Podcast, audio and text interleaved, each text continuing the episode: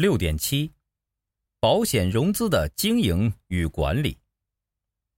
对保险公司、经代公司和第三方平台而言，定位、商业模式、盈利模式都很重要。我们先来看第三方平台如何进行保险融资。如图六杠三所示，我们把自己定位成第三方平台，我们的一端是保险公司。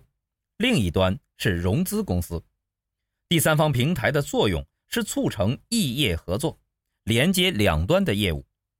平台经济的竞争门槛不是技术，而是多元丰富的产品、服务、数据等。图六杠三的利变年金仅是举例，我们也可以选择其他产品。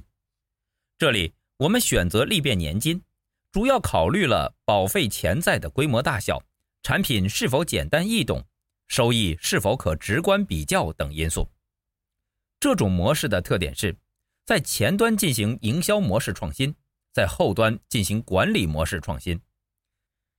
一方面，这样能解决保险产品同质化的问题；另一方面，当出现变数时，这种传统产品相对可靠。由于产品偏向投资理财型。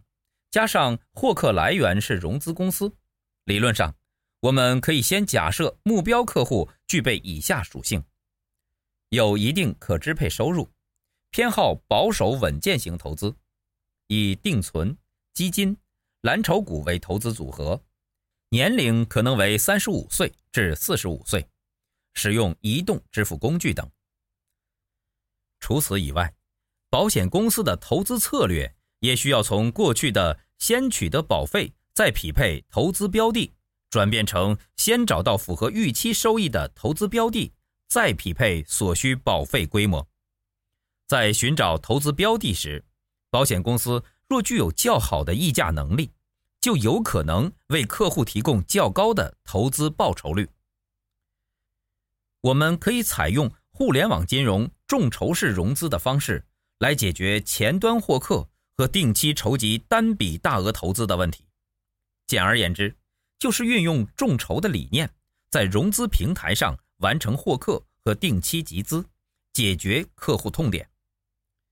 众筹是集合众人资金，大家共同参与并完成一个项目的投资。融资平台上有很多寻找较高回报的投资者，而融资平台提供的高回报的优质投资标的。十分受欢迎，这就解决了单笔大额投资与普惠金融的矛盾。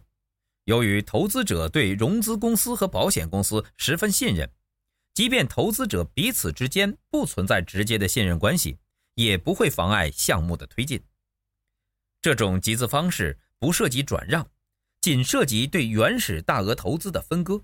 在操作上，它和现行的保险销售与购买方式一致。更容易被客户接受。在商业利益上，保险公司可以获得可观的资金和大量客户，其角色将更倾向于资产管理和投资。融资公司则负责前端的获客，包括产品发行、分销和宣传，以获取相应的利益。本节思考重点：保险融资对你的启发是什么？